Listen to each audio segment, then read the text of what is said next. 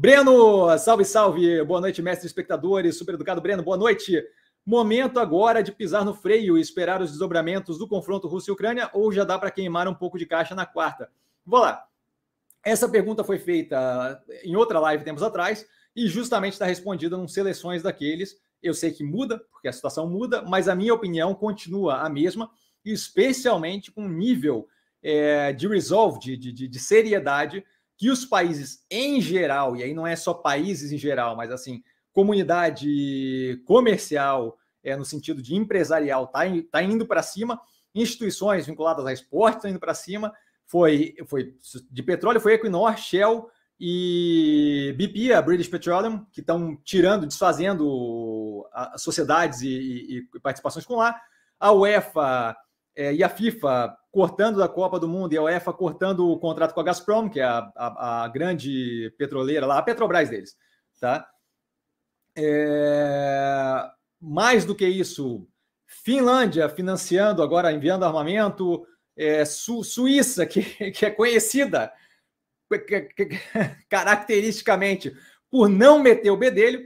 Quando você está querendo dizer que você não vai se meter, você fala: não, não, não, aqui eu sou a Suíça nessa, nessa situação, tá? Metendo o bedelho e bloqueando uma cacetada de fundo de oligarca russo, é, Estados Unidos e União Europeia cada vez mais apertando e pressionando, tirando aqueles 630 bi que eles têm de reserva, é, tirando um pedaço considerável, pelo menos metade, daqueles 630 bi que eles tinham de reserva internacional, para justamente não deixar respirar. Então, assim, é, eu, eu, não vejo a, a sustentabilidade dessa situação por muito tempo no que tange o lado da Rússia. Tá? Eu acho, volto a reforçar, não entendi de onde veio aquela decisão, dado que geralmente o Putin é estratégico, acho que quando você tem uma autarquia ou, ou uma ditadura, ou como você quiser chamar, o, o, ponto ali é que o Putin não é propriamente um democrata, tá? Trocentos anos no poder, a gente vê como é que se dá aquilo. Então, assim, quando você tem aquele tipo de governo, você depende de algumas coisas. Apoio da galera que tem grana,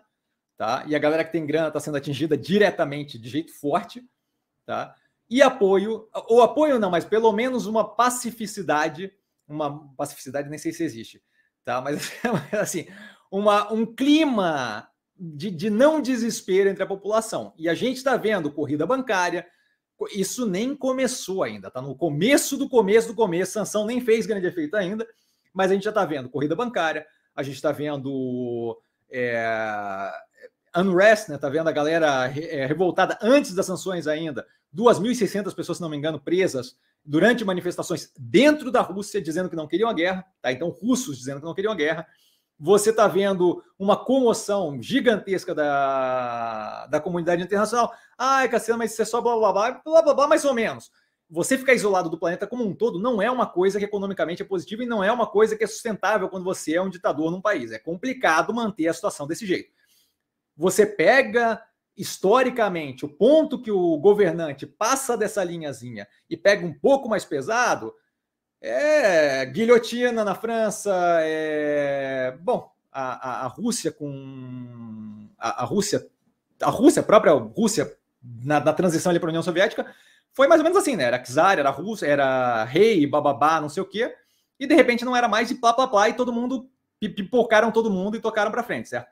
Falando aqui uma forma bem chula da história. Mas só experimentem dar uma olhada nos momentos de tensão mais forte com a população e com a classe mais alta, é, aristocrata, oligarca da, de qualquer país, e você vê que aquilo ali geralmente é o estopim para dar uma virada e aí revolução.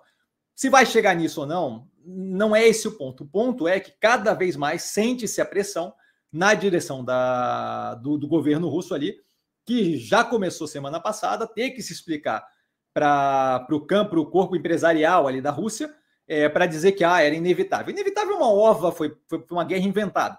Tá? Mas assim, é, enquanto é inventado e não está atingindo o bolso de todo mundo envolvido, tudo bem. Mas dessa vez, o nível de sanção, o nível de junção global contra essa coisa que está acontecendo é grande o suficiente para incomodar e incomodar rápido. É, na Inglaterra, por exemplo, não a notícia que eu postei hoje, tá? Dos, dos ucranianos que estão morando na, na, na, Inglaterra, indo, comprando o equipamento surplus militar, né? Comprando o que sobra de equipamento militar para poder lutar na, na Ucrânia, não essa galera, mas, mas outros é, cidadãos, cidadãos, cidadãos, bom, pessoas que, que são nacionais de outros países, tá, querendo lutar pela Ucrânia e a Inglaterra, por exemplo, estimulando no sentido de falando que dá suporte se quiserem lá defender o povo ucraniano dentro da Ucrânia. É, é, é o tipo de coisa que você fala assim, é, tá, tá gerando uma comoção geopolítica forte demais. Eu não acho que é sustentável manter essa situação por muito tempo. Então eu não vejo a capacidade dele de manter essa situação por muito tempo. Então eu não vejo como problemático a compra e a alocação de capital durante esse período. Tá? Eu, eu, é o que eu tenho feito para cliente, é o que eu tenho feito para mim sempre que tem um caixa sobrando. Tá? E não acho que é. A gente vai ter pressão inflacionária? Sim. A gente vai ter algum desconforto por algum tempo? Sim. Para ele não é uma situação de desconforto. A gente tem que pensar nisso como teoria dos jogos. A gente costuma pensar só como o meu lado, né? O meu lado é, ah, vai ter inflação, vai acabar o mundo, é, petróleo vai subir. Sim, mas tem o outro lado que tem que aguentar para isso se manter muito tempo, certo? E o outro lado não vai, na minha visão, com esse nível de pressão, não tem como aguentar aquela situação por muito tempo, não tem como segurar aquilo ali acontecendo tudo tanto. Tirando a dificuldade que ele está tendo militar dentro da Ucrânia, porque a galera aparentemente é vida louca lá, porque E a Rússia está começando a tomar atitudes que parecem ser mais desumanas ainda, como atacar bairro civil e por aí vai. Isso não vai ajudar a situação de manutenção daquela situação. Então eu não vejo isso como uma capacidade de durar por muito tempo. E aí vem aquela pergunta de sempre: pô, Cassiano, mas e a questão nuclear? A questão nuclear funciona assim: ó, se a Rússia e as potências globais nucleares começarem a lançar míssil de dentro de submarino uma nas outras, não interessa se você está alocado em neoenergia e Minerva ou se você está com dinheiro em caixa na sua mão. Dinheiro vai valer zero, porque acabou a ordem mundial. Aí é muito mais interessante você ter ração em casa para se manter e aprender a atirar do que propriamente querer comprar ação ou não comprar ação. Tá? É, esse é o ponto. Se for profissionalmente, tempos atrás eu ouvi de alguém que falava: não, investir em bolsa não faz sentido, tal, não sei o quê, porque e se cair um meteoro? Meu amigo, se cair um meteoro, o último problema que você vai ter é de quanto dinheiro você tem, porque isso daí vai valer zero. Tá? Então, assim, se a gente tiver um inverno nuclear onde todo mundo manda míssil em todo mundo, não interessa se o dinheiro está na conta, se o dinheiro está embaixo do colchão ou se o dinheiro está investido em Minerva. A ordem mundial acabou, aquela jossa não vale mais nada. Tá? Então é isso que a gente tem que começar a avaliar. Se for para esse nível de coisa, não é estar tá comprado em neoenergia que vai fazer diferença. Tá? Então, basicamente isso. Eu, resumindo a resposta, eu continuo alocando paulatinamente, sempre que possível, dado que eu não vejo uma sustentabilidade muito longa, e mesmo que tenha uma sustentabilidade é, do, do, da duração da guerra por mais tempo, é, eu não vejo aquilo ali afetando a gente de uma forma tão direta, é muito mais uma questão de inflacionamento e talvez uma desaceleração da economia, mas eu não acho que essa desaceleração da, da economia se mantém, porque se desacelerar a economia global, a Rússia vai estar num nível de desgraça que não, não vejo o governo conseguindo se manter.